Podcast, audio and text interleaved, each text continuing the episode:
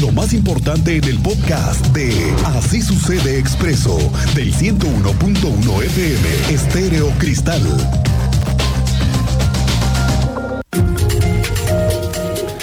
Bueno, el asunto que le hemos dado a conocer recientemente sobre el caso de bullying en la telesecundaria Josefa Vergara y que le dimos a conocer, por cierto, aquí primero, ha tenido varias repercusiones. Hay temas judiciales involucrados porque los menores envueltos en la agresión tienen 14 años, así que van a ser juzgados por pasarse de la raya en la escuela. No va a quedar impune, no se va a permitir este asunto. Vamos a ver cómo ha ido desenvolviéndose el tema. Primero lo jurídico. El juzgado para adolescentes ya atrajo el caso de los dos menores que prendieron fuego a un compañero en la telesecundaria Josefa Vergara, en el Salitre, por lo que se espera que la Fiscalía inicie las investigaciones y les turne el caso. Fue la magistrada del Tribunal Superior de Justicia, Marila Ponce, quien detalló que el caso ya está judicializado, pero los jóvenes no han sido privados de su libertad. El juzgado para adolescentes lleva los casos de jóvenes de entre 12 y 18 años de edad, por lo que será esta instancia la que va a definir la cuestión jurídica de estos muchachos.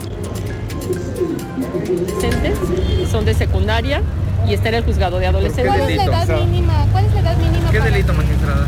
Los adolescentes son juzgados a partir de los 12 años de edad hasta antes de los 18. ¿Y por qué delito les...? Eh... Lesiones. Lesiones. ¿Y cuál es el procedimiento que sigue por ser menores? Bueno, este asunto también trajo hoy una consideración con el gobernador Mauricio Curi. Tú lo sabes, Andrés Martínez, cuéntanos. Buenas tardes. Tardes y también a todos los radioescuchas. Bien, debe haber repercusiones en el caso del niño menor de 14 años que fue quemado por sus compañeros en la telesecundaria del Salitre. Así lo enfatizó el gobernador del estado, Mauricio Curi González, quien, bueno, en ese sentido agregó que su tema está en la Fiscalía General del Estado, por lo cual consideró que se hará justicia en este caso, que calificó como deplorable, terrible y que lastima a la sociedad queretana. Escuchemos este posicionamiento que da justamente el gobernador del Estado sobre este caso del niño quemado.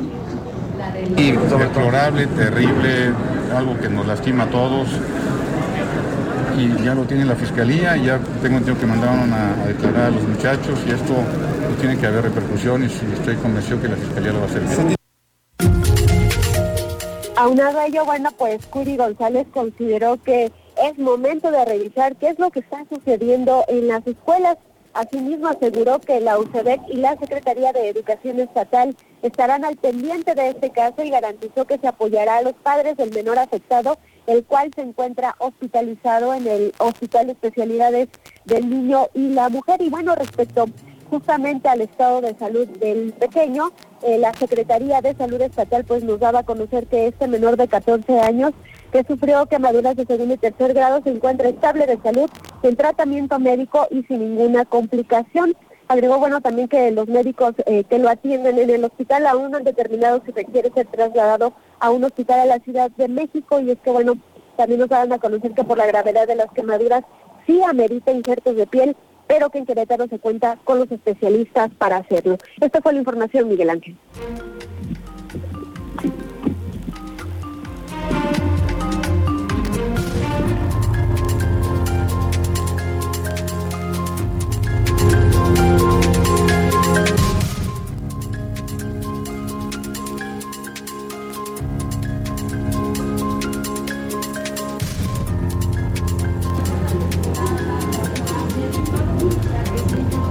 Sí.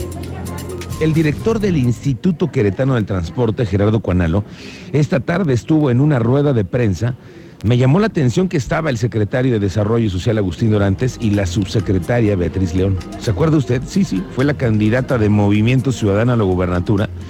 Y además es una, en una de esas, creo yo, la vamos a ver pronto formando parte de las filas azules. Va a ver usted, de a mí se acuerda.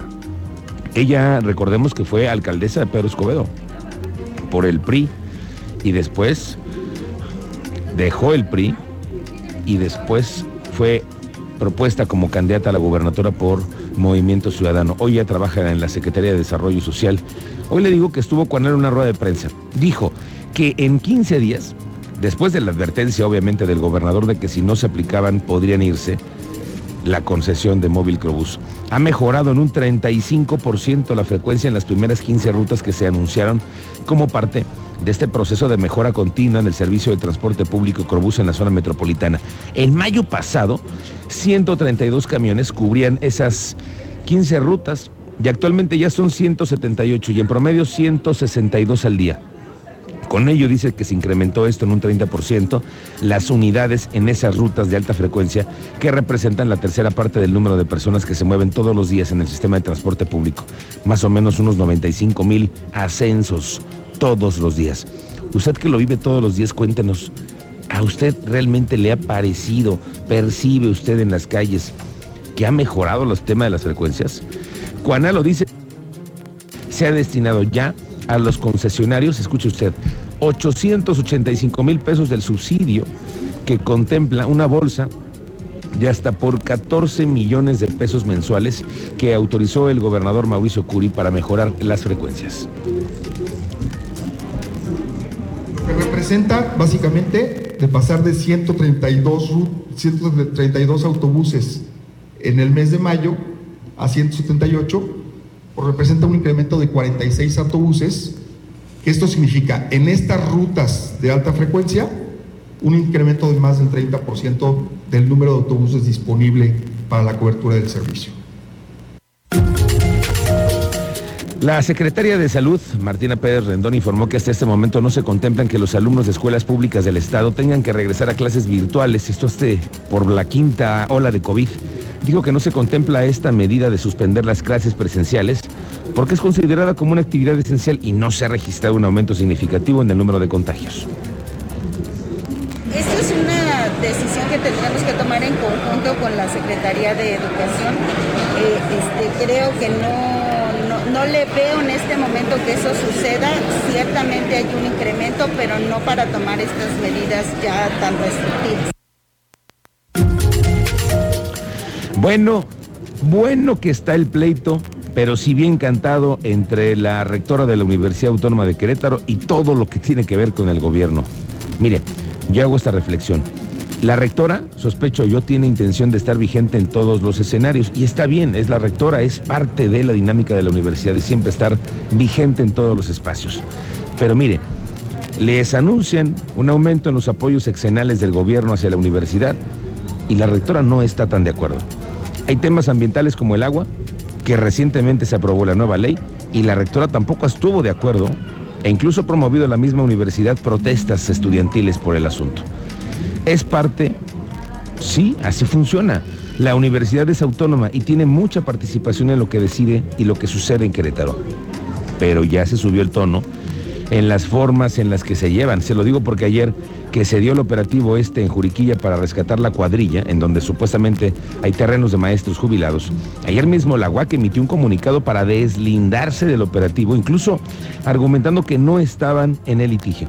Pero ayer por considerar que ni abona en la resolución del conflicto por adeudos de consumo del agua con la UAC, la rectora Teresa García desconoció a la secretaria de Gobierno Guadalupe Murguía como interlocutora. Así es, García Gasca sostuvo que si bien mantiene una buena comunicación con la encargada de la política interna del Estado, la postura parcial que ha asumido en el caso del adeudo de la Casa de Estudios en materia de consumo de agua potable, ahí la descalifican. La rectora de la UAC insistió en que quizás en otros temas pueda haber diálogo y que la Secretaría de Gobierno podría ser el vínculo, pero que en el caso concreto del agua, la sea ya no. Pero hoy la secretaria de Gobierno, Guadalupe Murguía, respondió ante todo lo que ha provocado este asunto. Tú nos cuentas, Teniente Mérida, ¿qué dijo la secretaria de Gobierno que es parte, pues la interlocutora principal sobre ese asunto? Sí, Miguel Ángel, esta mañana la rectora eh, señaló que está abierta al diálogo y que eh, siempre ha sido ella la interlocutora y que espera que la rectora eh, pueda ponerse en contacto con ella, debido a que ella es la interlocutora en el tema de la CEA y en el tema que la rectora refería que no estaba de acuerdo con el tema del desalojo. Okay. ya se aclaró ahí en esa reunión con personal de la SUPAGUAC, aclararon que los docentes em, están tratando de identificar cuáles son los docentes que tienen ese derecho a restituirles los los predios ubicados ahí en Juriquilla. Ok. Entonces, eh, la, mm, secretaria de Gobierno señaló mu- muy en fue muy puntual en ese tema de decir, pues que está, ella está abierta al diálogo, siempre está abierta al, al diálogo y espera que se ponga en contacto en breve eh, la rectora para continuar con las negociaciones en relación a ambos temas, tanto el desalojo como el tema del adeudo de la CEA ante la UAC. Correcto, estamos pendientes de este asunto, a ver en dónde va a acabar este, este tema. Por cierto que hablando del mismo y protestas por el tema del agua y las nuevas leyes, la Red en Defensa del Agua y la Vida, que está convocando a una segunda marcha, que partirá desde la Defensoría de los Derechos Humanos del Estado a las 5 de la tarde, en exigencia a que se eche para atrás este proyecto aprobado.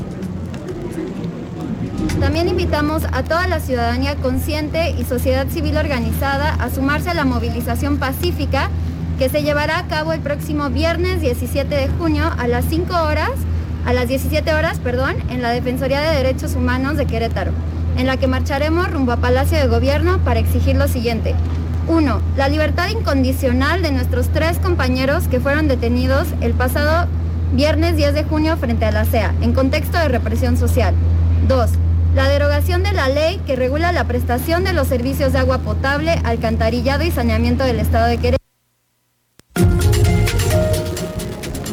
En el marco de la Feria Internacional del Urbanismo y Medio Ambiente que se celebra en Madrid, España, el eh, municipio de Querétaro recibió el premio Escoba de Platino, donde se destacó la unidad y la ciudad para por obtener, fíjese nada más, que es la sexta ocasión que es el máximo reconocimiento que tiene hoy el municipio de Querétaro en esta materia.